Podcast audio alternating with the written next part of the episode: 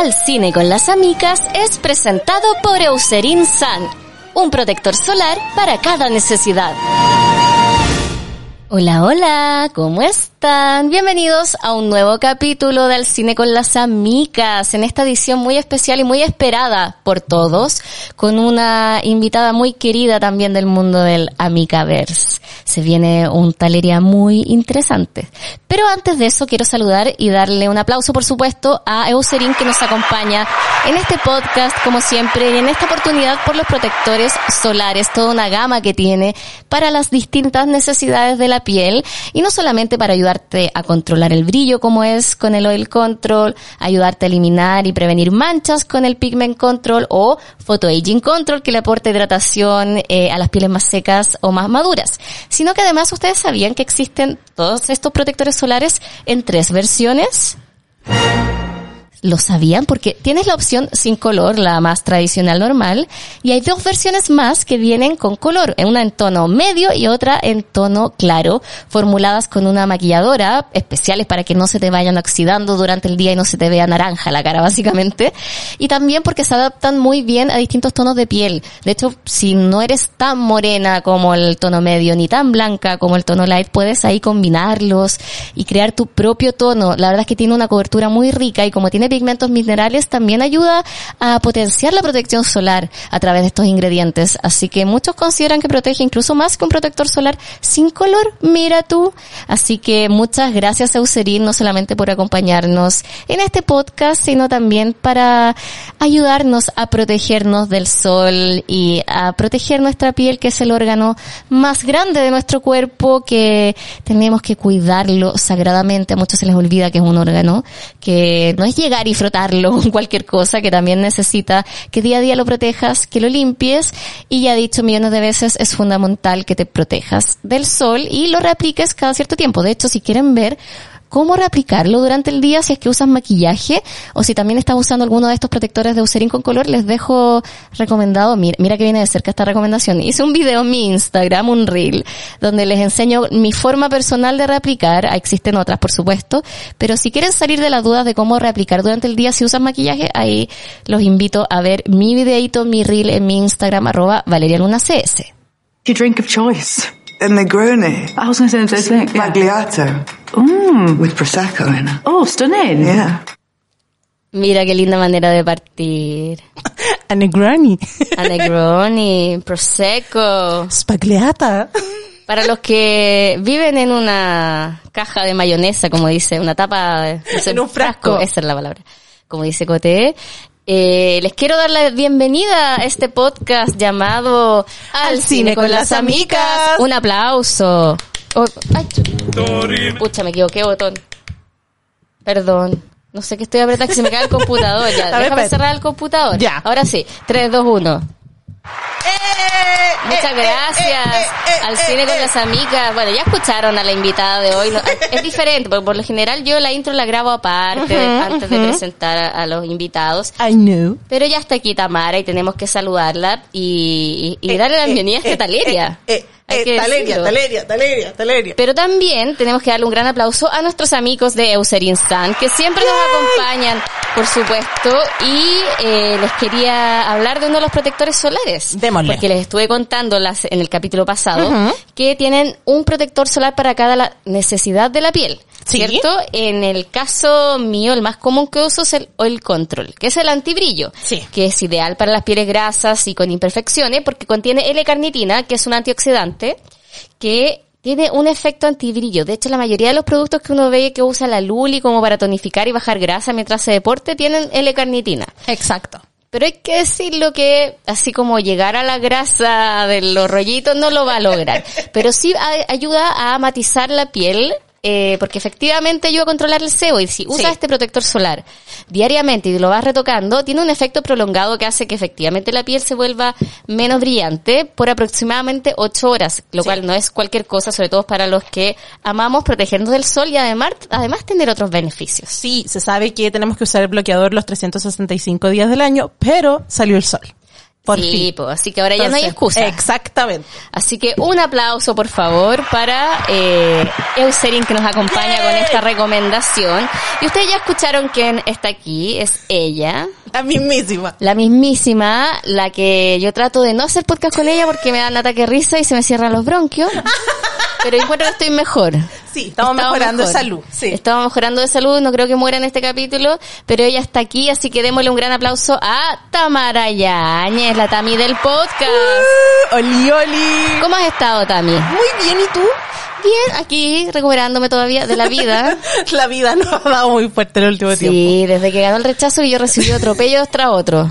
Enfermedades, COVID falso. Oh, como que siento que las dos hemos estado a puertas del COVID tantas veces. ¿Qué tenemos? No Tendremos el, el gen valirio que mata con unos dragones en la sangre. A mí, me, a mí me decían durante la pandemia que yo básicamente tenía el gen al V de vendetta. Como me tenía que yo eh, como ofrecer como tributo a la que, ciencia. Para que encontrara la cura. Exacto, está en mi sangre al parecer. Pero heavy, a mí me tosió la cara, en la cota en la cara, po. Toco madera. Así Toco que fue muy heavy. Pero aquí estamos más sanas que nunca. No, mentira, me acabo de, me acabo de traspicar, estaba tomando Coca-Cola y se me fue por el otro camino y estaba con caleta de tos y además me dio hipo, pero Ajá. creo que ya se pasó el hipo, así que vamos que a hablar. controlamos. Creo, creo, pero todavía tengo como que esa sensación de que algo se te pasa para el otro lado. Puta, la, la wea molesta. Hay que decirlo. Sí. Bueno, estamos acá para hablar de la serie House of Dragons, esta Yay. serie que la está rompiendo. Es la serie, yo creo, más vista en streamings. Así sí. como, como masivamente, han- series que han sido vistas eh, de forma muy potente en Netflix, como fue El Juego del Calamar, Ujú. Stranger Things, hay muchas, pero así como HBO lo está haciendo, que semana por semana, con un nivel de producción increíble, yo creo que este es un fenómeno muy parecido al que pasó con Game of Thrones también. Sí, una, una que te fue viuda, una que te sufrió esas últimas dos temporadas de Game of Thrones, te agradecía. sí. Quiero que me hables todo sobre las últimas dos temporadas, tu dolor, porque tú tenías una teoría muy buena con respecto a, a Ah. George R. R. Martin. Ya, lo que pasa es que, bueno, si ustedes no lo saben y esta es la primera vez que me escuchan, yo de verdad soy muy fan de Game of Thrones. Muy fan. Muy. Niveles de, eh, bueno, mi- mi- mis personajes favoritos no son ni siquiera los principales, como... Pero que ¿quién es el personaje principal en No, no, pero ponte tú tienes a los Jon Snow, tienes a las, ah, bueno, Arya sí es mi personaje favorito, pero tienes como a, a la Daenerys Targaryen. Claro. Tamara está obsesionada con Arya y Gendry. Sí, por supuesto, porque tú- a ti te obsesionan los potitos. Aparte. Sí. Sí. Ah, Los chipeos. Di la verdad, Valeria, me invitaste a que House de Dragon porque incesto. Porque hay incesto, por supuesto. Dije, Tamara, incesto, ¿queréis venir? Y Tamara, ya, po. ¿Qué- Obvio, si le estoy al día. ¿Qué le hace el agua al pescado? Bueno, y hay que decir que estamos publicando este capítulo un día sábado para eh, para que mañana se sorprendan con el capítulo 9. Hemos visto hasta el anterior y este capítulo es con spoilers. Sí. Porque vamos a comentar todo esto como si hubiese sido un partido de fútbol. Es como la misma sensación que me da con Sí. Game of Thrones y con esto. Cada vez que se, se aparecía un capítulo, era comentario como si, oye, la U jugó como la corneta, sí, no sí, sé. sí. Colo Colo podría haber salido campeón, pero empató por la chita. Y también van a haber comentarios tanto, no del libro en particular este, pero sí de la saga de Martin en general, como del mundo, y por si se me llega a salir cualquier cosa, y de la serie Game of Thrones, las ocho temporadas. Lo que me gusta a mí en el caso de esta en particular, Ajá. yo no he leído ningún libro del señor eh, George Martin, diría, que trabajaba con los Beatles, ¿no? Pero lo que sí tengo entendido es que toda la- esta guerra civil de los dragones que se viene, Sí. toda esta historia él la escribió de una manera como si fuesen, fueran libros recopilatorios de, no sé, Muy a, muy a lo Nuevo Testamento. Sí, muy del medioevo, Sí, así exacto. como la visión de tal persona, el manuscrito de tanto, que se contrasta con el manuscrito de esta otra persona que tenía esta otra visión. Entonces, en Exacto. base a eso se va armando una realidad. Es como leer informes, Sí, básicamente. exactamente. Entonces, la serie nos presenta lo que supuestamente realmente pasó en esos lugares, porque hay cosas que es no están confirmadas. Claro. Es una dramatización de estos documentos que fueron encontrados. Eh, bueno, partamos la base que no esto pasó, pero da una sensación de que pasó, como esto es historia. Yo creo que lo que más me gusta a mí de la fantasía es eso, de cualquier tipo, de lo- cuando los superhéroes se meten en estas cuestiones como muy en X-Men, eh, Days of the Future Past, Claro. ¿cachai? Como yo literal creí que Magneto estaba y era como Tamara, eso, Eso no pasó. pasó. Y yo como, déjame creer que Magneto ¿te acordáis del blob? Sí. ¿Te acordáis cuando desapareció la mitad de la población? Así como, mismito. Valeria, no vivimos en Avengers. Son cosas que pasan, pero sí, Game of Thrones tiene una, una, bueno, está inspirado en muchas historias reales de realeza, entonces, reales de la realeza real, pero, pero es, es heavy, un pequeño detalle, le pone magia de dragones, ¿cachai? Es eso. Bueno, decir que la fantasía durante muchísimos, muchísimos años estuvo como muy mal vista. De hecho, era como esa típica película en el canal eh, Sci-Fi, ¿te acordáis? ¿Cuál? Ponte tú los anillos de Nibelungo. Ah, claro, que eran hermosas. Sí, pero eran unas, eran bien, las adaptaciones eran bien chafas, los, los efectos especiales eran Sí, bien era como la malos. serie Hércules y China la princesa guerrera. Exacto. Entonces era una cuestión muy de como, ah, los nerds. Los nerds ven esas cosas.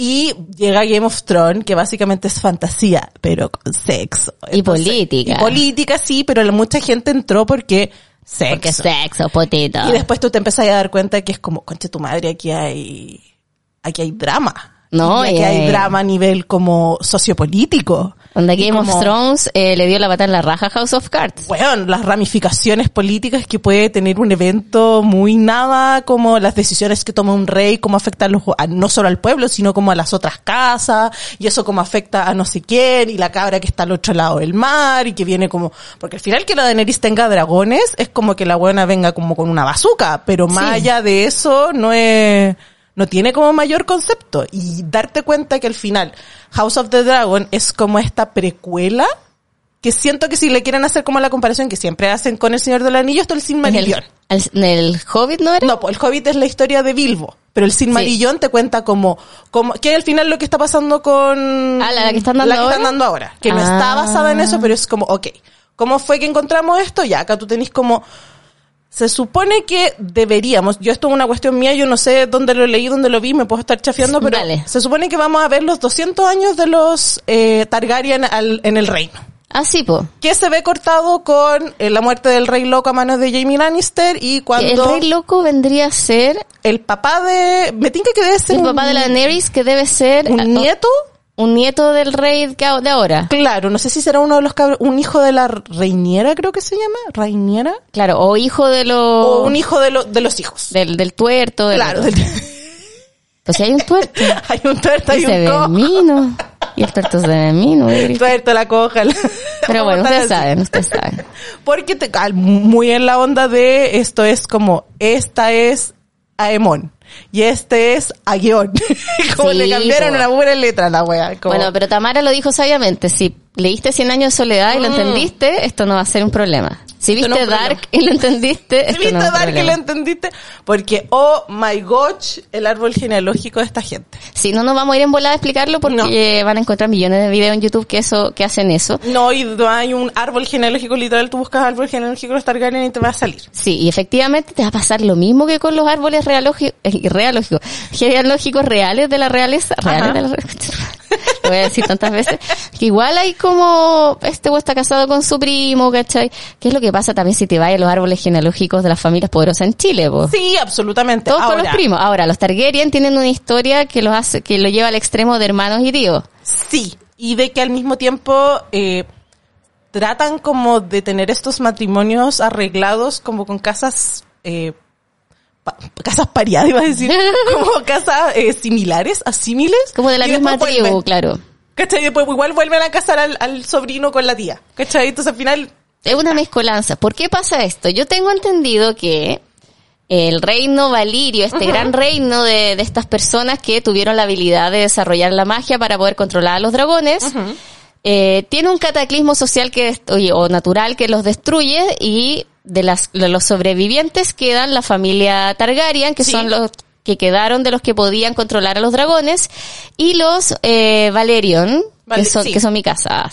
No, pero que son los eh, que en la serie los vemos de tez morena, más de raza afrodescendiente, pero todos con el pelo blanco sí, esa es la... y co- Sí. como con rasta. y con tres. Mino los hueones. Mino los. Bueno, y el tema es que ellos son más eh, marinos. Son como los dragones del mar, se les, se les menciona. Son lo- los Nessie. Claro, pero estos locos son los que vienen de esta, un poco me recuerda a la, a la historia de la Atlántida, que siempre se decía que se destruyó por, no sé, tecnologías mal, mal utilizadas o quién sabe, un dios Sí. castigo del tatita dios, bla, bla, bla. Pero esto se escapa y con este gran poder que son los dragones terminan reinando. Sí. Y llegamos de a poco hasta, eh, bueno, la serie que te muestra primero el papá de Viserys, Sí. Que era este rey que en teoría debería haber coronado a, a una reina, pero eso era una cosa que no iba a pasar. Así que coronan a Viserys, quien, a diferencia de otros Targaryen, no es un psicópata. ¿Y por qué doy este detalle? Hay una teoría horrible que ocurre cuando familias que vienen con mucho poder, casas de realeza, eh, quieren conservar el poder dentro de su mismo linaje, Sí. la misma sangre. Y una de las maneras de conservar ese poder y no expandirlo, sino conservarlo entre ellos, es casarse entre ellos, la endogamia. Otras veces por temas comerciales les conviene abrirse y no sé, en el caso de la segunda hija o, o Claro, gente que no es el primogénito, hijas. pues siempre con el primogénito. Sí.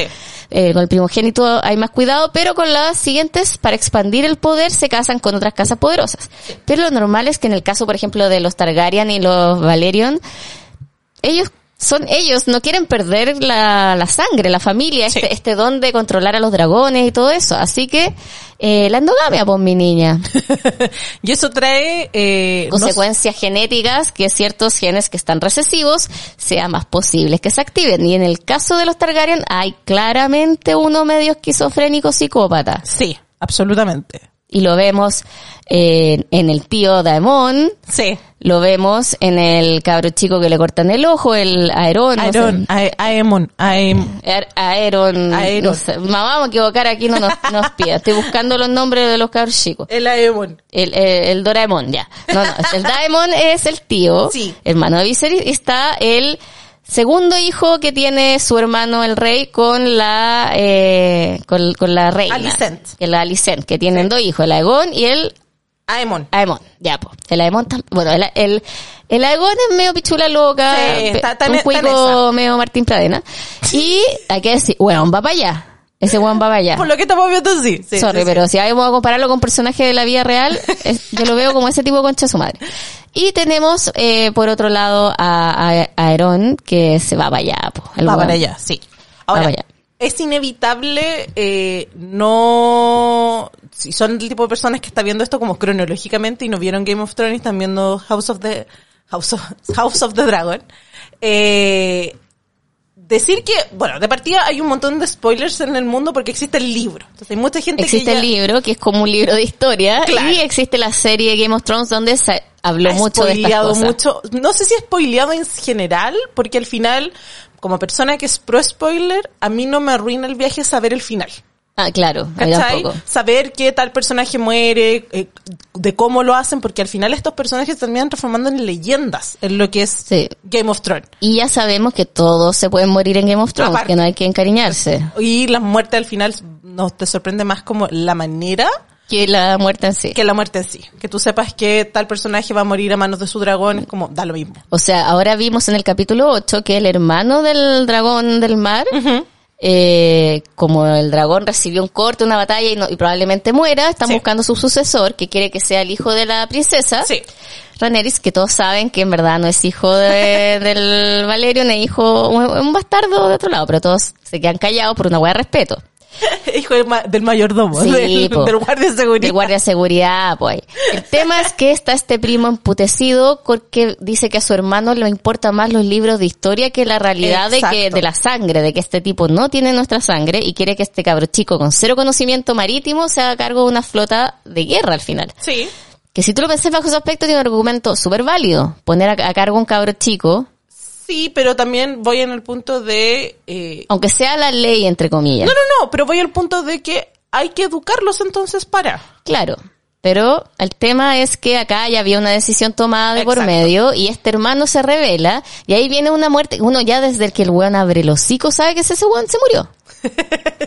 Desde que este fue compa ya está Sí, muerto. crónica de una muerte anunciada. El tema, como dices tú, es cómo. El cómo. Y el cómo igual estuvo acuático. Ya. Entonces, partamos igual como un pequeño resumen desde el principio para como poder llevarlo para esto. Como decía la Vale, teníamos a, al, al coronado rey Viserys. Sí. El cual... eh, Eh, eh, no tiene el gen psicópata activado. No, no, no. Pero eh, se podría decir que dentro de las normas de lo que es tu- Game of, el universo de Game of Thrones, eh, está felizmente casado, pero el único pero que tiene es que su hija, su primogénita es mujer. Claro. Entonces, viendo lo que había ocurrido como en su propia coronación, estaba toda esta cuestión de que necesitamos un heredero hombre. Claro, que es una cuestión que le pasó a muchos reinos en su momento. Exacto. Y Rhaenyra como de una otra manera eh, por lo menos en los primeros capítulos tiene mucho esto de sí, soy princesa, soy la Pero yo soy primogénita, chora, yo soy chore, bla bla bla, pero siento que también un poco como estoy un poco asumida de que no me va a tocar esta cuestión, entonces me la tomo como con andina.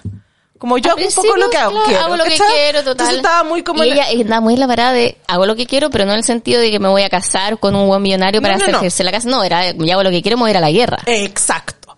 ¿Cachai? Y muy en esto de no puedo estar como, eh, porque muy, muy guerra será, muy eh, señora de los dragones, bla, bla, bla, pero igual eres mujer. Un pequeño detalle. Un pequeño detalle. Entonces aquí aparece Daemon. Este, tío. Este tío. Weón. Yo tengo que decir una cosa Que es un psicópata. Aparte. Pero a mí me pasa una weá muy rara con Matt Smith. Ya. Si ustedes no saben como la filmografía de Matt Smith, yo por lo menos lo conocí como el Doctor Once. 11. En Doctor Who, sí. Y a mí me pasó que eh, Tamara como, como persona, eh, yo me amurro cuando mis personajes se van. Yo muchas veces dejo las series cuando las como sí, a mí, a mí me, si bien no era mi favorito, a mí me dolió cuando dejó la serie. Exacto. Entonces yo lamentablemente no me viví como lo, lo vio todo el mundo la, la serie del eh, Doctor Who con Matt Smith y con los pods y toda la cuestión, pero sí sabía mucho de él a través de Tumblr. ¿Cachai? Entonces lo ubicaba. Pero yo no estaba, yo me había bajado indignada porque se fue Ah, eh, David David, Tennant. Entonces eres de las mías, Sí. sí. Yo me enojé y no vi más esa cuestión. El punto es que de- eventualmente con los años sí vi la temporada y, y ya estoy al día con viste y Doctor cachaste Who. que el buen es un adorable. Un adorable. Ese personaje es adorable, lo más lindo, lo más El, eh, contrario Weón, Targaryen. El problema es que después vi The Crown. Y Ah. pusieron a Matt Smith con el rey Felipe, y ese es un chuche su madre.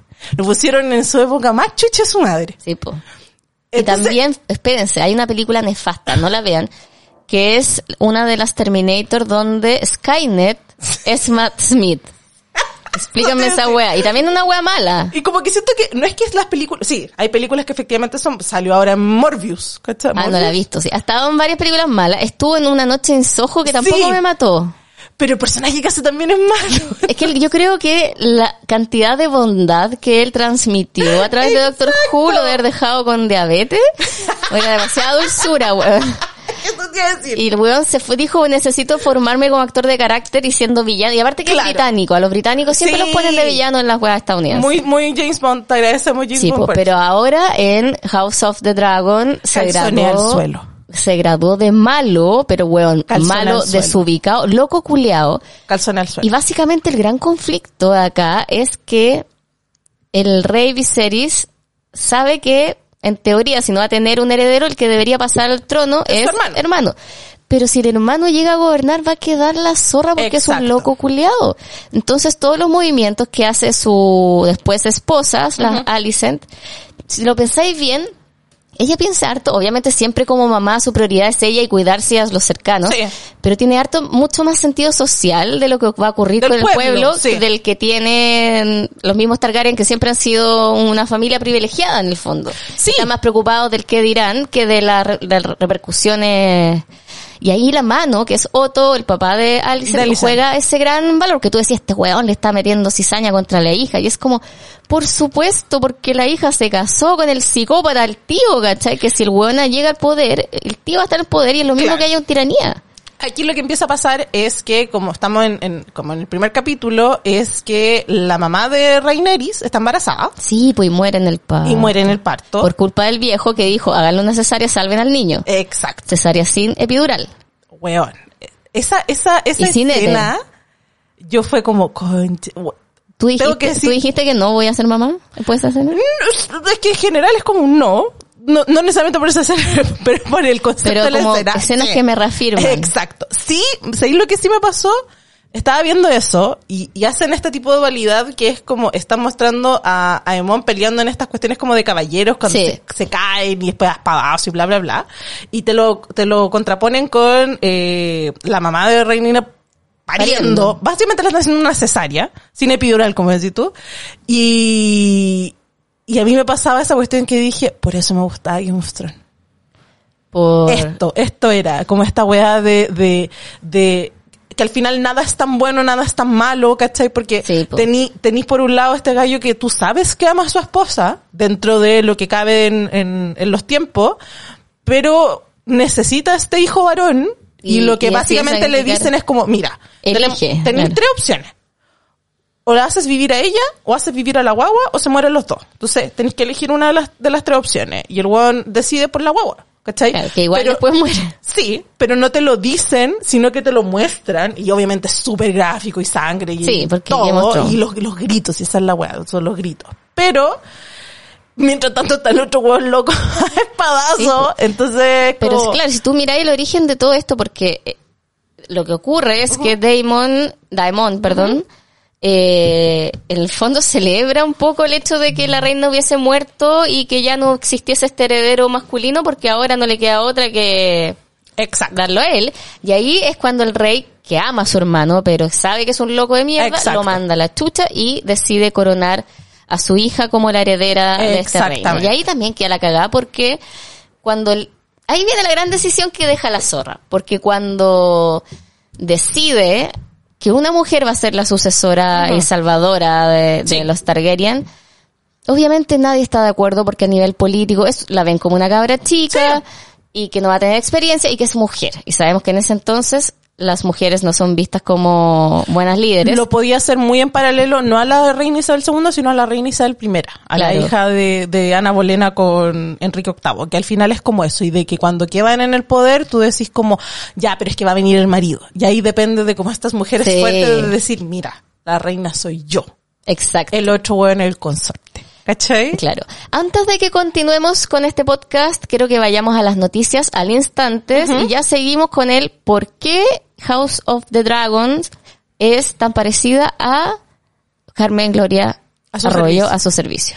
Y antes de comenzar con las noticias, quiero darle un caluroso aplauso a Mindy, que siempre nos acompaña con sus consejos muy bacanes de salud mental. Y les tiene la siguiente pregunta. ¿Conocen la expresión no te pases rollos? Obvio, la ocupamos con frecuencia y si bien está relacionada a los rollos de películas, onda, no te pases la película, básicamente, todos tenemos rollos, ni buenos ni malos, solo rollos. Lo importante es entender que toda esta película está en tu cabeza y que no importa cuánto rollo se trate. En Mindy estamos listos para ayudarte a revelarlo y salir a estrenar tu mejor papel en cartelera. Somos Mindy, salud mental y psicológica para todos en un mismo lugar. Encuéntranos en mindy.cl, se escribe M-I-N-D-Y.cl y síguenos en arroba mindy-ps y hagamos de tu película el estreno de la temporada. Mindy, ¿qué tienes en mente? Un aplauso para Mindy, que siempre nos da estos grandes consejos. Y personalmente saben que soy Team Salud Mental y me encanta que exista esta alternativa digital. Noticias al instante es presentado por Mindy. ¿Qué tienes en mente?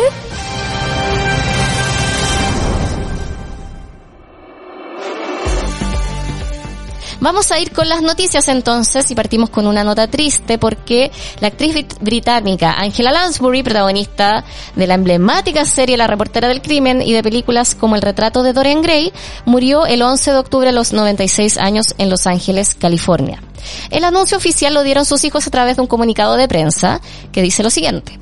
A los hijos de Angela Lansbury les entristece anunciar que su madre ha muerto pacíficamente mientras dormía en su casa de Los Ángeles a las una y media hora, hora local, solo cinco días antes de cumplir 97 años.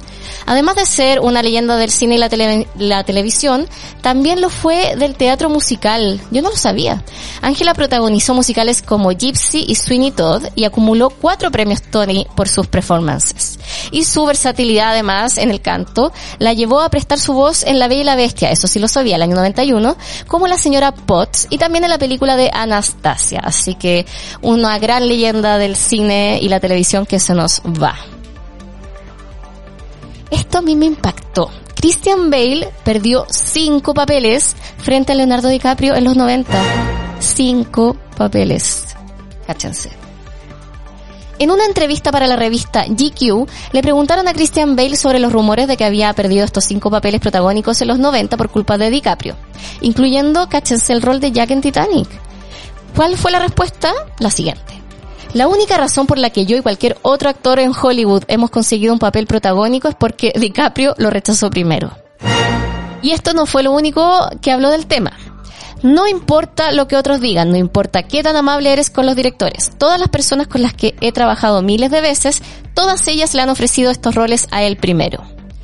Ya, pero no todo es mala onda, porque Bale igual tuvo palabras de buena crianza para Leo. Así que gracias Leo, porque literalmente él puede escoger todo lo que hace, y bien por él, porque es fenomenal, concluyó.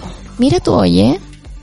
Ojo con esta noticia, el reencuentro de dos grandes, de Christopher Lloyd y Michael J. Fox. Durante la edición 2022 de la Comic Con en Nueva York, los protagonistas de Volver al Futuro se reunieron para participar de un panel donde conversaron sobre el éxito de la película, sus carreras en el cine y la televisión y lo que ha sido de sus vidas estos últimos años. El momento del reencuentro fue súper emotivo para ambos y para los fans que los ovacionaron por un buen rato. Una de las cosas que hablaron durante la actividad fue sobre la llegada de Michael J. Fox al elenco de Volver al Futuro, ya que en primeras instancias el personaje de Marty McFly sería interpretado por Eric Stoltz. Sin embargo, a las semanas el rodaje eh, fue tomado por eh, el papel por Michael J. Fox y tuvo química de inmediato con Christopher Lloyd. No conocía a Michael en persona y al verlo sentí una química inmediata, confesó Christopher Lloyd de 83 años. Otro tema que se llevó la atención además fue la ya sabida enfermedad de Parkinson que padece Fox desde el 91. El diagnóstico este no le permitió volver a actuar con normalidad y lo llevó a fundar una fundación para la investigación del Parkinson que hoy es la más grande del mundo. El Parkinson es el regalo que sigue tomando, pero es un regalo y no lo voy a cambiar por nada. Personas como Chris han estado allí mucho para mí y muchos de ustedes lo han hecho. No se trata de lo que tengo, se trata de lo que me han dado, la voz para hacer esto y ayudar a la gente, aseguró Fox, quien agradeció a sus fanáticos, amigos y familia por el apoyo. Y para despedir la velada, ambos se despidieron con sus frases de cine favorita. Fox citó a Doctor Strangelove y dijo, no puedes luchar aquí, esta es una sala de guerra. Y Lloyd coronó el acto diciendo, se dijo una vez en una película, el futuro es lo que tú haces con él. Qué bonito, ¿no? Ojo con esto, Tom Cruise aspira a ser el primer actor que graba una película en el espacio. Tom Cruise planea viajar a la Estación Espacial Internacional para convertirse en el primer actor que rueda escenas de una película fuera de la Tierra. Confirmó la presidenta de la productora Universal Donald Donna, perdón, Langeli. Estamos desarrollando un gran proyecto con Tom en el que se contempla que haga justo eso, ir en un cohete hasta, hasta la estación espacial y rodar allí. Esperamos que se convierta en el primer civil en hacer un paseo espacial fuera de la estación, afirmó Langeli en una entrevista a la cadena británica BBC. Fue el mismo actor quien tuvo la idea y está trabajando en ella junto al director eh, Doug Lyman, con la que ya coincidió, con el que ya coincidió en películas como Ed of Tomorrow y American Made. La mayor parte de la historia transcurre en la Tierra, pero es, en determinado momento el personaje necesita salir al espacio para arreglar las cosas, detalló. ¿Se imaginan que algo salga mal y se haga un gran esfuerzo porque grabe y se pierda esa cinta o se dañe por alguna razón? Me cago.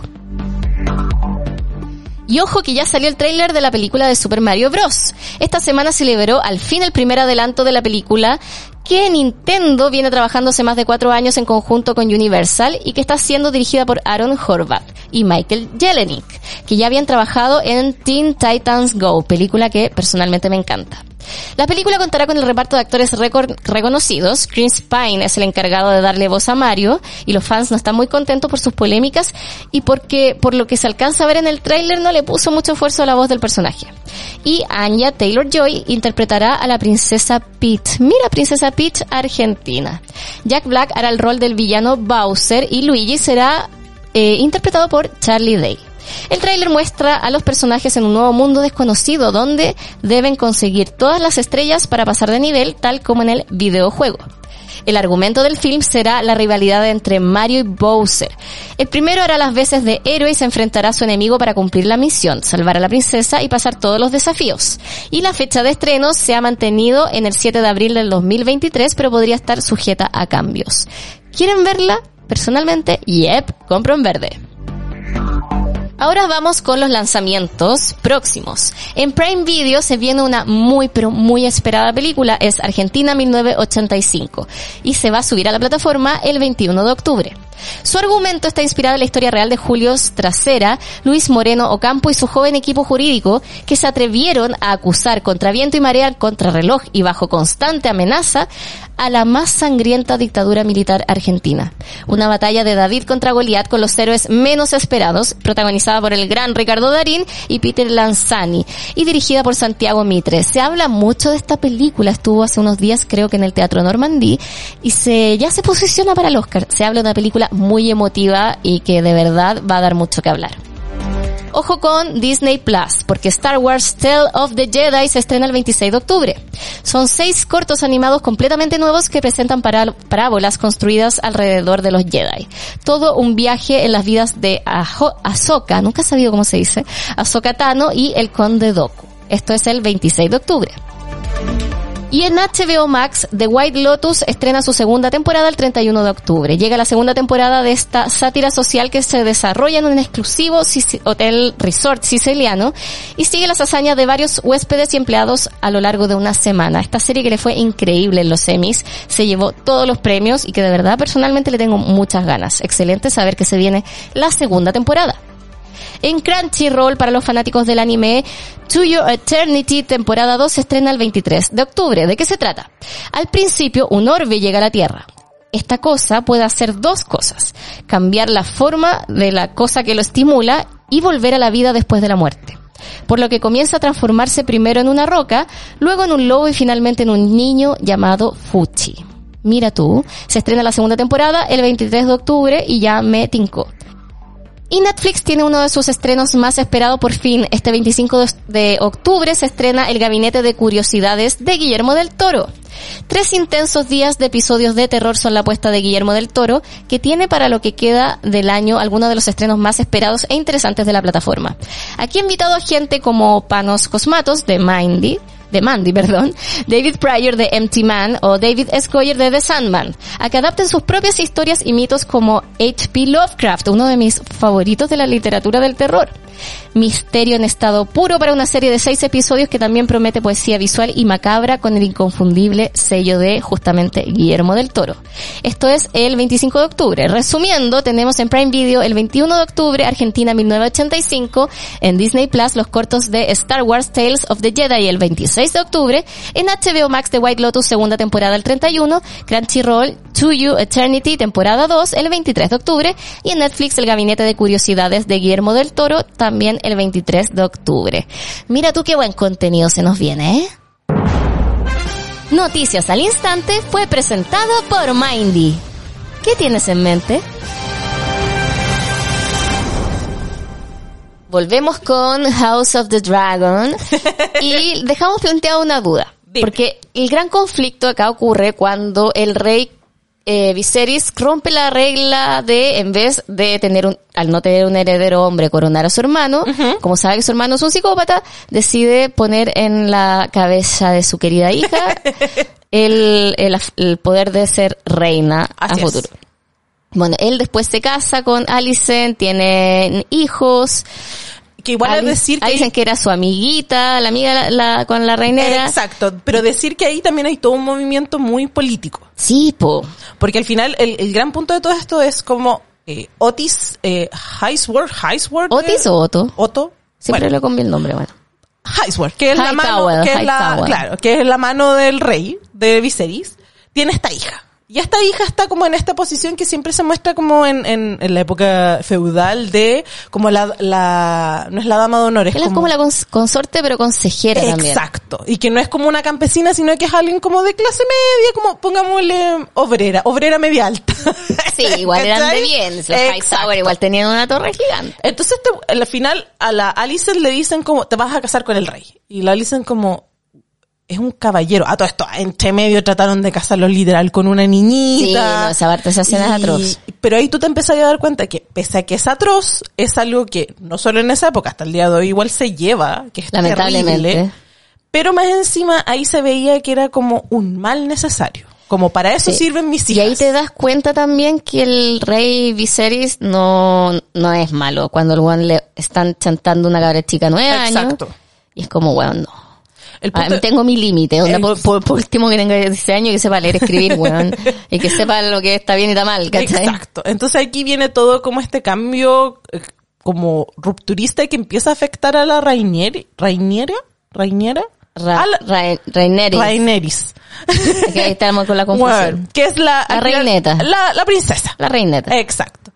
Eh, que es ver que su mejor amiga, de la nada, es la se va- reina. Se va a transformar en la reina. y empieza a tener hijos que ahora son su hermano. Exacto. Y ella lo empieza a sentir como un, una traición hacia ella. Yo no creo que yo lo sienta tanto como una traición, es incómodo, yo creo que la traición viene por otro lado, y es cuando el concha su madre del tío, que regresa después de haber sido expulsado por andar diciendo, andar celebrando antes de tiempo, eh, se empieza a coquetear con la hija del rey. Sí, Esa con la weá- su sobrina. Claro, y después se empieza a correr el rumor de que la cabra chica había agarrado con él.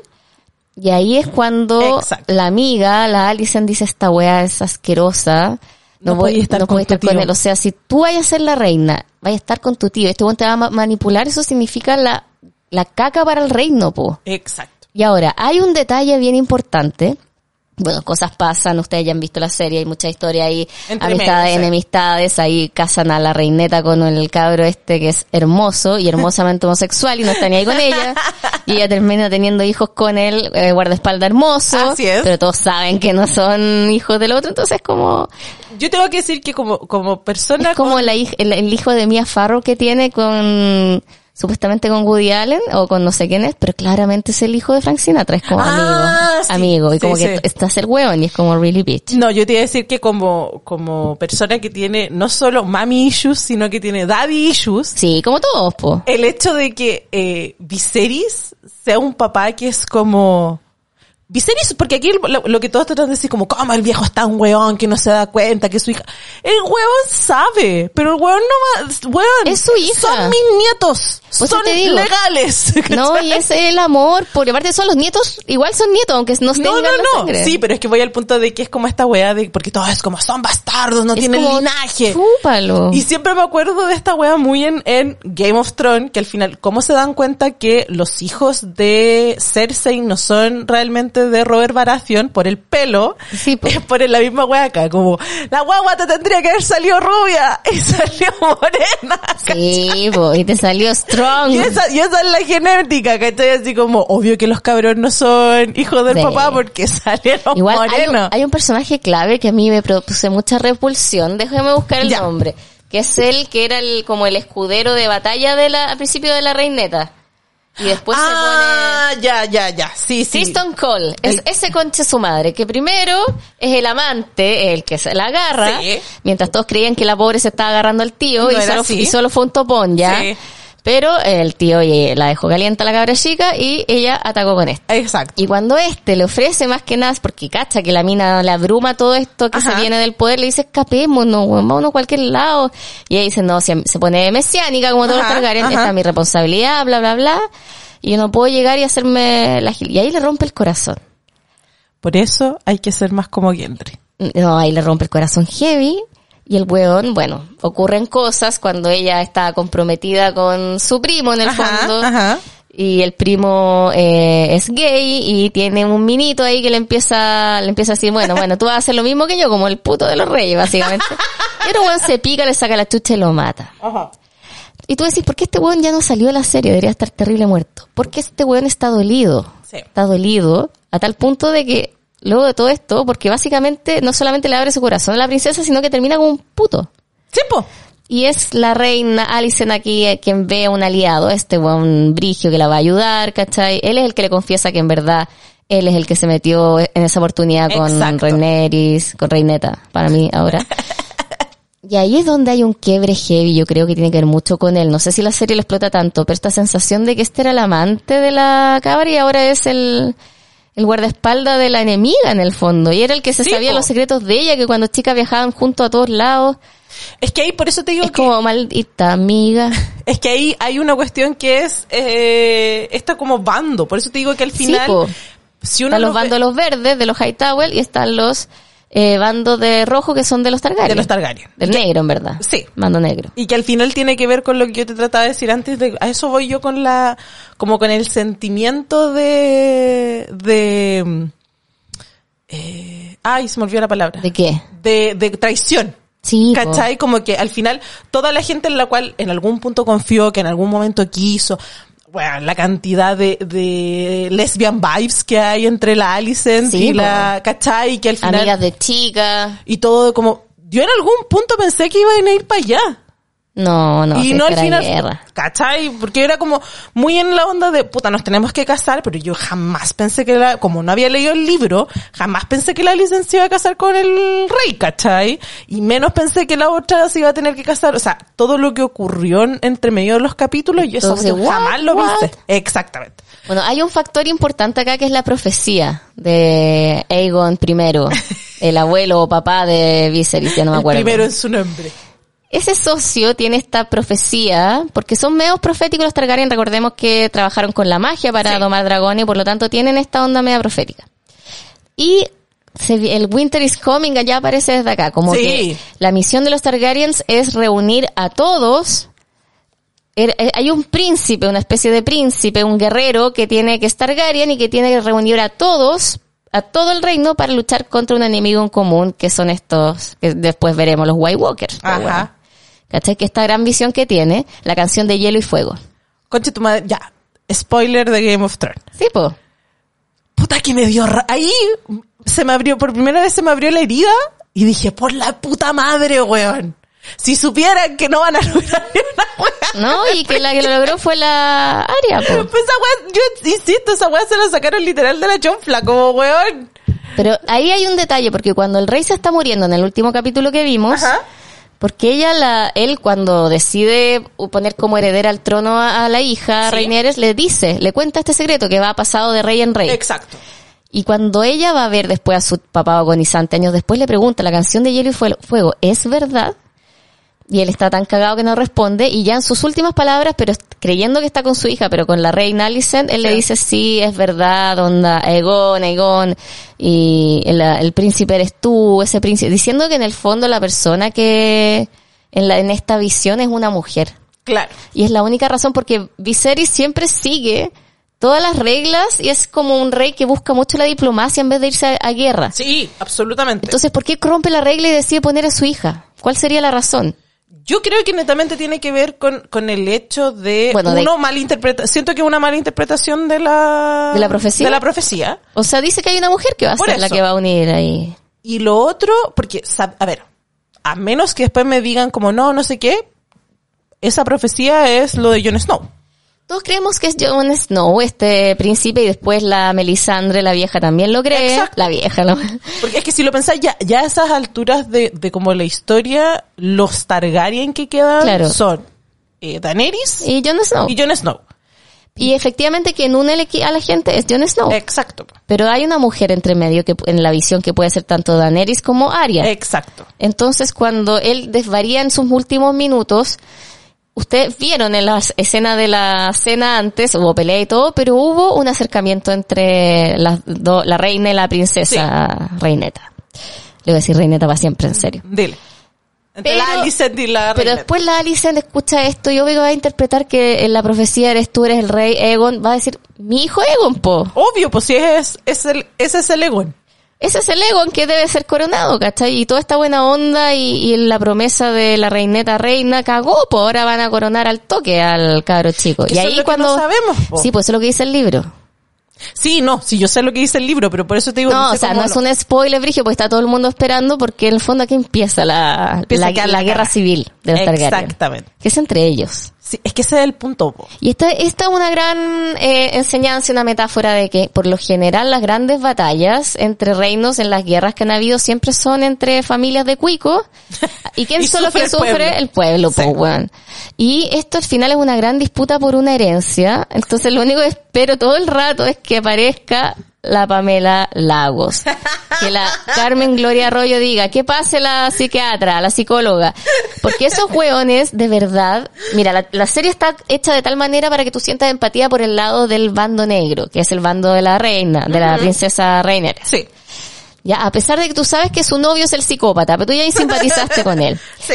Y aunque sabes que el esfuerzo de ella por ser reina y todo eso, aunque la buena se haya entre- entrenado, acá no hay meritocracia, acá hay eh, nepotismo. Hay nepotismo. Nepotismo total, como todas las monarquías. Sí. Versus una Alicent, que es una mina que está haciendo todo esto por sobrevivir y por sus hijos. Lamentablemente engendró psicópatas por estar metidas con un Targaryen. Pero que si ves a Otto y a ella y cómo han trabajado el reino, no lo han hecho, o sea, sí, obviamente se han beneficiado, pero siempre lo han hecho en pro de lo mejor para el pueblo. Sí. Que hay otro personaje que hacía eso, que era este pelado, ¿cómo se llamaba? Eh, Varys. Varys. Varys también tenía ese detalle que tú decís, hueones integrantes todo el rato queriendo el poder, trabajando para ellos, pero conforme va la serie tú te vas dando cuenta que Varys siempre trabajó Para el pa- bien para mayor. el bien mayor. Sí. No era, no te voy a decir que el hueón estaba, era perfecto, se mandó harta hueá que dejó No, la pero es cagada. que ahí tú tenías las dos como la- las dos caras de la misma manera que Sí, era. Littlefinger y Varys. Sí, pues Littlefinger quería, para todo para él. Pero Varys siempre estaba con el pueblo. Él sabía que nunca iba a ser rey. No, y al final era como Y el Cawin, él, él era como el periodista farándula de la weá, porque era un cawinero y tenía unas redes. O sea, cuando la Cersei le dice a Littlefinger que poder es poder, cuando tú no tienes poder, tienes que tratar de ir por lo más cercano, que es la información. Sí, po. ¿Cachai? Entonces, eh, tanto Varys como Littlefinger en ese momento estaban como muy de, yo necesito, no sé si ser titiritero, porque aquí los titiriteros son otros, pero eh, sí tengo que ser la persona que está un paso adelante. Y el que es necesario para ciertas cosas. Exacto. Y cuando yo veo la figura de la Alicent, que todo el tiempo uno la ha odiado por, por canuta, por, o sea, por, ¿cómo se llama? Por cartucha. Sí. Porque es como que esta buena se enoja porque la otra, la otra está sacrificándose, ella sacrificándose, agarrándose al papá para tener hijos, para tener así como cumpliendo con una guay que ella no quiere, mientras la otra hace lo que quiere, agarrándose al que quiere. Sí, po. ¿Cachai? Mientras, y la otra tiene que gobernar, ¿cachai? Entonces te da prueba de cómo van a, vaya a dejar que esta gente gobierne. Por, solo por nepotismo. Sí. Si tienen Sí. en los genes una locura total, y obviamente después haciéndose madre, ella se hace parte de eso, queriendo que su hijo sea rey porque hay un mandato divino que ella escuchó. Sí, sí, sí. Cuando en verdad, si lo miráis bien, ella solita se fue ganando el respeto mientras el rey estaba más en decadencia, po. Y con es el la que se papa. ha hecho cargo. Y es la que se ha hecho cargo y lo ha cuidado y no, ha- nunca ha sido mala tampoco con No, el no, rey. sí, por eso, la Alicent no es un mal personaje, lo que pasa es que Está pintado de tal manera que, o en la narrativa en que uno se pone del lado de los Targaryen. Pero si vais a analizar profundamente cómo han sido las acciones de cada uno, es que por eso sí, todo va a depender todos- de todos por supervivencia, pero si uno quiere ser más socialista para las cosas, o quiere, quiere ir en pro de un pueblo, Sí. Es el bando de la, de ella, no de los hijos que van a dejar la zorra después. El No, bando de no, no. ella, el que siempre está velando por el bien común. Lo que pasa es que, vuelvo a decir, al final, eso es lo que a mí más me gustaba de todo, de todo este mundo de, de, de Game of Thrones como universo, que es esta cuestión de que, si bien hay malos que son malos y que Sí. no son, bueno, Jeffrey no tiene ni una pizca de wea tenía buena, ¿qué, eso, ¿qué engendra de tener hijos con tu hermano? Puro psicópata. pero sí tenía esta cuestión que nada era absolutamente negro y nadie era absolutamente blanco. Claro. ¿Cachai? Alguien no es tan bueno, alguien no es tan malo. El mismo Viserys tú podéis decir, o sea, a mí literal el último capítulo yo lloré todo el capítulo. O sea, todo cuando el aparece capítulo. él y se sube al trono y el hermano le pone la corona, es como con tu madre. tu madre, ¿cachai? Como, weón, mi corazón, que es esta weá, como cuando ella le está pidiendo como medio, bueno, está moribundo ese caballero, de- se está muriendo hace como seis años. Sí. Eh, y ella le dice como, padre, por favor, ayúdame, necesito de tu ayuda, que el viejo se pare y, se vaya. para, es como el gesto más lindo de padre que hace por tu ella. Bueno, mis daddy issues fue como, madre. Igual puedo decir una cosa súper terrible. Dilo. Mi papá está súper flaquito. Ya, Tiene la- el pelo igual que el rey, así como pelusa. ya. Y mi papá tiene, bueno, tiene sus ojos, pero no funciona. Ajá. Pero está flaquito así. pues yo cuando vi al rey, dije, bueno, esta sí va a ser el cadáver de mi papá. Bueno, Como uno que le vi a pasó mi eso, papá. Y yo, conche tu madre. Cuando, cuando al final tienen este momento como muy Que mi papá siempre se parecía al conductor de, del Cuentos de la Cripta. Como ese. Perdón. Al punto que yo voy es el hecho de cuando tú ves que, porque han pasado muchos años, si hay una hueá Sí, bacán po. también de todo esto es que Marcan ya bien el llevamos paso los años. 20 años de, Sí, de hechos, entonces, claro, fue de un capítulo al otro si tú quieres, como que la pelea entre estas dos fue en el capítulo 7 y para el capítulo 8 ya pasaron 6 años. Sí, po. Entonces, han pasado 6 años en que la Alicent como no es una mala persona, está bien, fue un matrimonio arreglado, no es de su gusto. Pero este está viejo- raja. Pero bueno, ahí está. Está y lo po. está cuidando. Y está, Y haciendo lo mejor por el pueblo. Exactamente. Entonces que ellas lleguen a este como... Hay un rollo ahí, por ejemplo, que es súper importante. Yo creo que es cuando entran después de seis años, eh, Daemon con la reineta, eh, y está decorado con los, eh, no- Símbolos. sí, los símbolos de los siete dioses, Sí. que son los nuevos dioses en el fondo. Exacto. Y sacaron toda la iconografía Targaryen.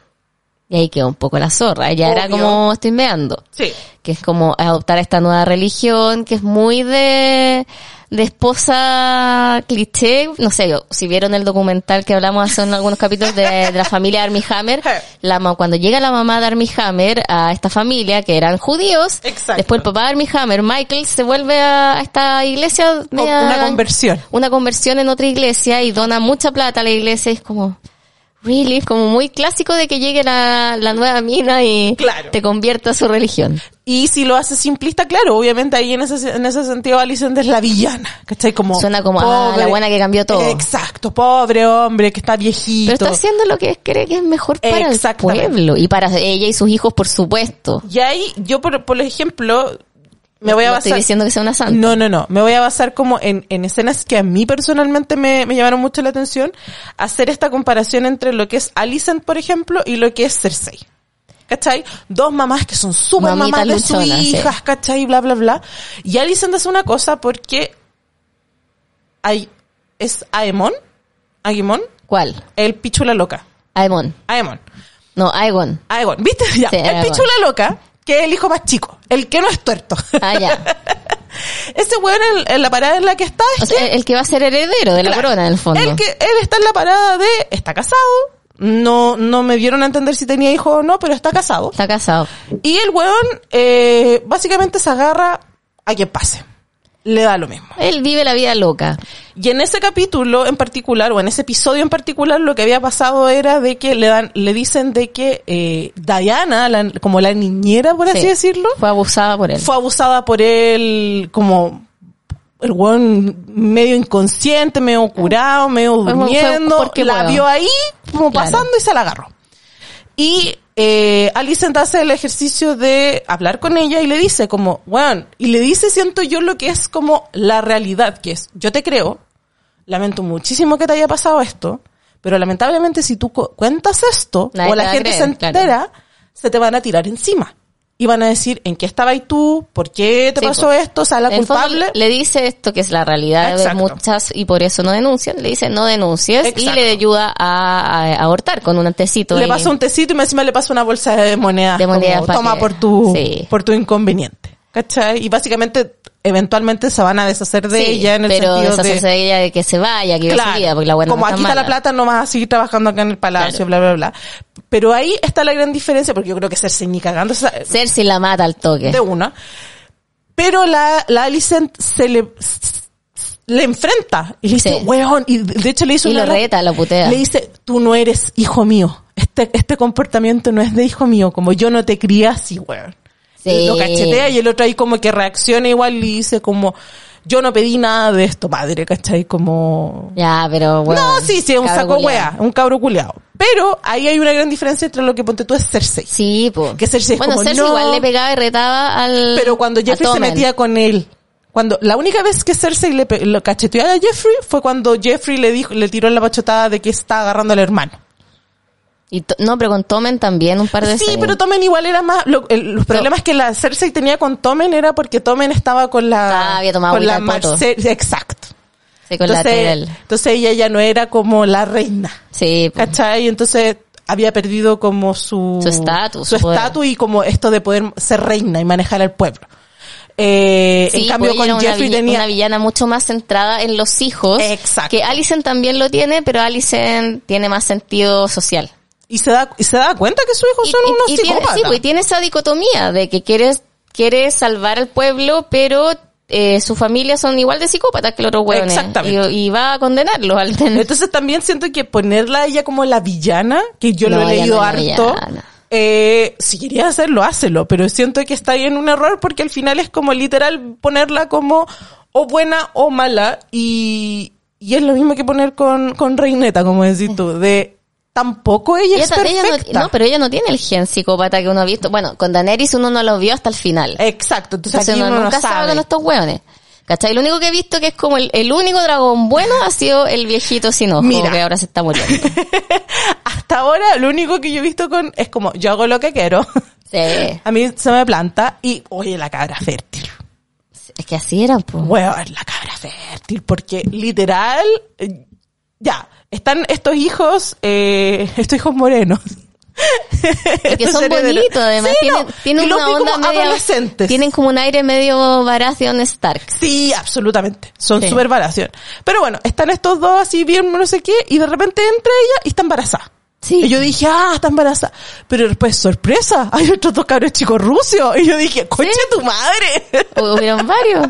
Está bien, porque no procrear. perdimos el, no, el, bueno, así como poniéndose al día como, Ahora, mira, los mira. dos cabros chicos más grandes que salieron de, de pelo café también tienen la sangre Targaryen. Sí, no, Ta- Targaryen son. No olvidemos que en la primera temporada, la Daenerys dice que su hermano no tiene sangre del dragón y lo quema con oro, po. Le da su corona Sí, de oro. Sí, sí, sí. Que, o sea, no todos los rubios también tienen esa habilidad, porque es lo que le pasaba al principio al, al que quedó sin un ojo, po, que no Sí, po. podía tener un, Que ahí viene todo lo que... En los huevitos. Que me, igual me dio mucha risa eso de... Me encanta que me muestren cómo se cosechan los huevos. Uy, cerdo. Pero bueno. Es literal un parto esa wea. Entonces como literal son etapas. Como vas, rompes la membrana, saca el huevo. ¿Y te después hay acordáis la escena emocionante de cuando Daenerys sale del incendio con los tres huevos? Mira, yo que sí leí los libros, me encima igual me da mucha risa porque estaban todos muy indignados porque eh, cuando Daenerys sale del fuego en los libros sale pelada. Oh. Porque se le quema el pelo, todo. Y acá no, porque era como Apolínea. Por con su cabellera rubia. Porque obvio que la buena no se le podía quemar el pelo, ¿cachai? Gatos. Bueno, de verdad lo he tenido bien quemado. Sí, la, la decoración. La decoración. esa, ese blonder. Entonces, a lo que yo voy con toda esta situación, como, como decía la Vale, eh, estamos en un punto de la serie en el que técnicamente sabemos lo que va a pasar, Que es una guerra civil. que es una guerra civil, pero no sabemos porque queda, los porque, pormenores. porque lo último que vimos, o por lo menos nosotros lo último que vimos fue esta como pequeña paz. Sí, pues ya acaba de quedar la toleto. Pero esta es la no paz es, antes spoil- de no la es spoiler en el sentido de que es un libro que se escribió hace mucho tiempo, que está ahí. Que está completo.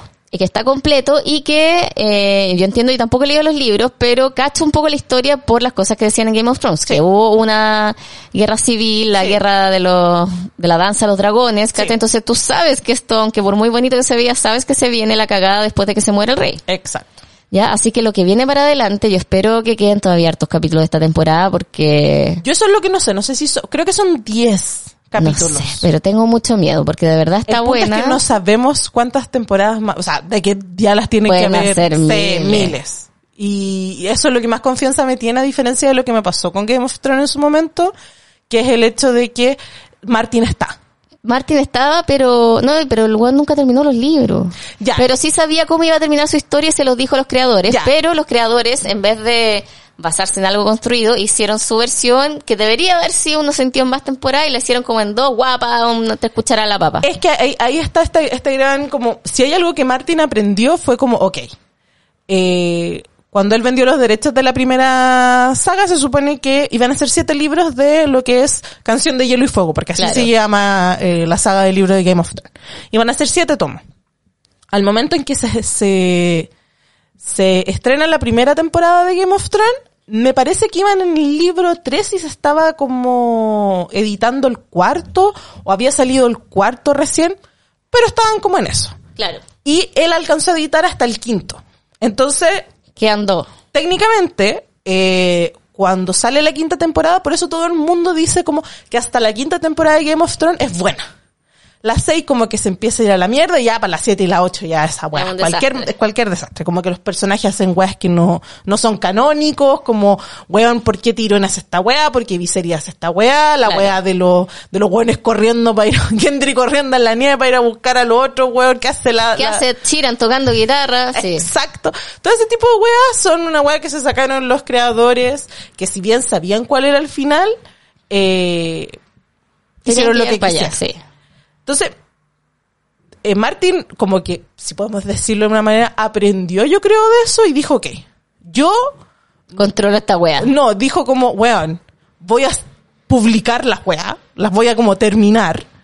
Y eh, cuando vendió House of the Dragon, está basado en este libro que se llama, eh, La danza de los dragones, creo, ¿no? creo, o no, como no, canción no del fuego, una, no sé, pero es como la cuestión de Sí. en qué se basa el, ese es el libro, está terminado, si la serie después se quiere ir para otro lado, si la quiere alargar, si quiere ser más detallista con algunos capítulos, pero la weá está, aquí está, está Claro. basado en esto. Mi teoría personal, una de las cosas que, que Martín siempre ha dicho es como, eh, él, por ejemplo, está muy en contra de que le manden como los fans eh, teoría, Teoría, y cuestiones. hasta la porque él dice como, uno, porque me caga la idea, y dos, porque eh, si resulta que lo, lo descubren y yo todavía no lo publico, eh, queda esa como weá de que alguien puede salir y decir como me plagiaron Claro. me robó la idea, el, el guatón, no sé qué. Mi, mi idea, por así decirlo, siempre fue que durante la pandemia de, weón, cuidemos a Martin porque le faltan estos dos libros. Yo sinceramente creo que Martin ya Lo tiene escrito. escrito, sí. Están terminados y el weón lo que sí es como, yo estas mierdas no los publico vivo. Yo me muero Y se publican. y la weá se publican, así yo no me hago cargo de esta weá. Si la weá les gusta bien, si la weá no les gusta, Me gusta bien la también.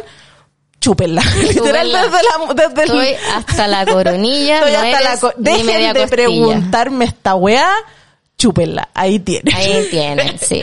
Ahora, el mismo equipo de creadores de Game of Thrones y de y que han trabajado en esto van a hacerse cargo de probablemente el proyecto más ambicioso de la historia de la televisión, que es el problema de los tres cuerpos. Sí. Esta trilogía increíble. Que va a ser por Netflix, ¿o no? Va a ser por Netflix, que tiene un elenco gigante. Mucho Game of Thrones también. Sí.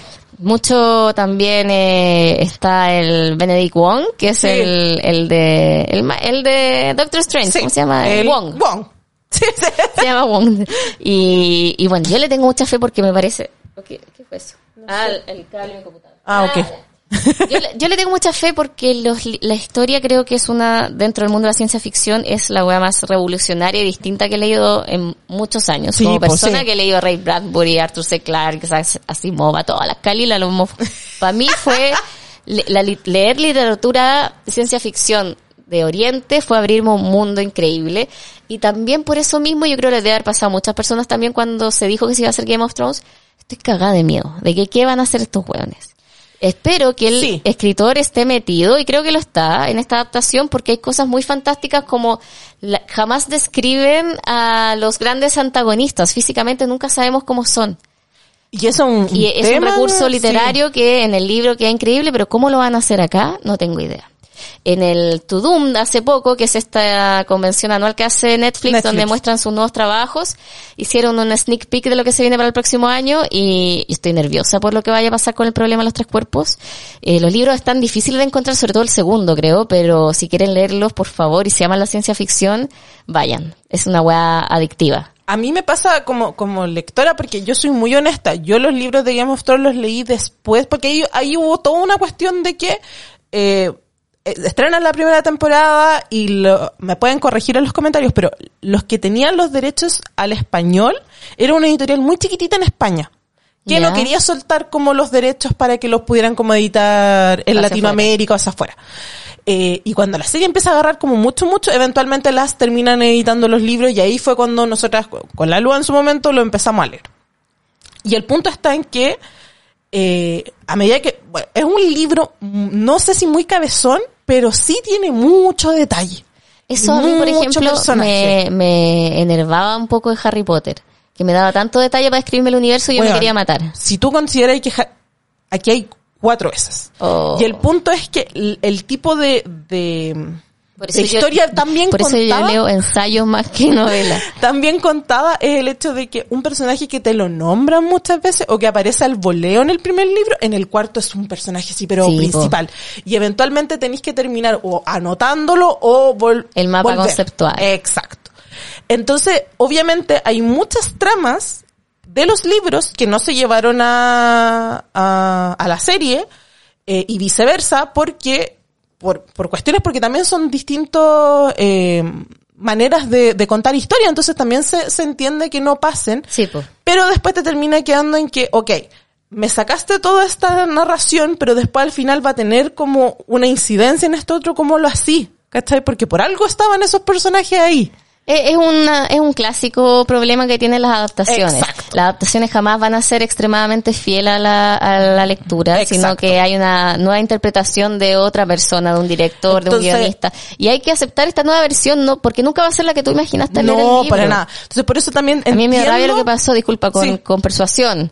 Ah, ¿Cachai? Que toda es- pero sí hay unas frases increíbles. Yo como persona que nunca he sido muy muy team Jane Austen, encontré que esta versión estaba lo más entretenida del mundo. Me encantó el lenguaje simple, que no me hablara como... No, eh, a mí, el- eh, yo el único, y lo comenté, el único problema que tengo, no yo personalmente, sino que en- empatizo con la gente que lo reclamó, es que efectivamente me mataste al personaje. ¿cachai? Porque es otro. Porque es otro. ¿Cachai? Porque es una Es adaptación. una adaptación. Pero fuera de eso, Es como que te pongáis te pongáis a alegar de que quédate con lo bueno que tiene la wea, Sí. que es bueno, que la, la hermana es maravillosa. La hermana que Es libro una chucha su madre en esta wea. No, sí es divertidísima Pero bueno, la película. volviendo a esto, eh, comprendo completamente esto de, porque tú decís como, weón, si les los ponen cualquier tipo de estructura, si me hacen una sombra como el villano, si me ponen como un gas como el Claro. ¿cachai? Como que empezáis a, a pasarte ese tipo de rollo. Claro, pues, podéis sentir que te lo echan un poco a perder, pero también siento que esa expectativa que uno mismo se hace con ciertas cosas, por eso me pasó que con House of the Dragon, haciendo todo el círculo, eh, yo en un principio estaba como, creo que no la voy a ver. Estaba emocionada de que sacaran esto y bla, bla, Pero bla. era como, mm. Pero mi corazón estaba demasiado roto después del final de Gota, entonces darme cuenta, a mí lo que me, lo que me hizo verla, porque yo soy muy honesta, yo no la partí viendo. Tú la y viste no después. tenía, no tenía ni un interés en verla. El potito de Matt Smith. No, nada. Ah. Eh, fue cuando me enteré que se pegaron el primer salto y que cambiaron a los actores. Que eso fue como en el cuarto O capítulo. sea, hay hartos saltos antes. no, no, no, pero cuando hacen el cambio de los De actores. de actores. Y, Y yo dije, dijiste, mm. yo dije, ya, No, y el casting Este está es bien elegido. esto es Game of Thrones, mierda. Eh, Sí. Aquí se nota, aquí se nota que la weá va No, bien. sí es, es una, es perfecto para los que quedaron Bueno, viudos del, Encuentro de Game of es Thrones. todo lo que nos gustaba de- del, del original. Sí. Cuando era chévere. Cuando era chévere. No, está muy buena y bueno, esperemos que las personas que no hayan escuchado hoy día y que no la han visto no les haya arruinado la experiencia. Si bien dimos spoilers, más que nada opinamos de, de estos psicópatas Sí. cuicos. Porque esos son cuicos, problemas de cuicos que después atañen al pueblo. Y hay, eso sí, es muy Game of Thrones. Hay mucha sangre. Hay mucho diálogo. Mucho diálogo, sí, pero no, pero la No, sangre. tiene, tiene el, lado malo de Game of Thrones que es la, el nivel de luz. De repente no veis ni una wea. La wea del, puta que me dio risa la wea en la playa y no se ve ni una mierda. Weón, no, hay, wea- escenas que no se ven ni una mierda y tienes que configurar tu pantalla más que la chucha. Ahora, si se iba, estaban yendo por el realismo, es como, bueno, sí, así se ve la playa cuando vais caminando como, no sé, Ya, las 10 pero de la noche. te- váyanse a la chucha, póngate Préndete una un fogata. foco, ponle un foco. En fin, muchas gracias Tamara por haberme Ay, acompañado. gracias no, no se me ocurría nadie mejor para hablar de esto porque incesto y potito y te queremos Pamela Lagos en todos los capítulos que Thrones, Sí. diciendo cómo superar los daddy issues. Así que eso, un besito para todos, un besito para ti Tamara y nos escuchamos Gracias. la próxima semana. Bye. Chao. Al cine con las amigas fue presentado por Eucerin Sun, un protector solar para cada necesidad.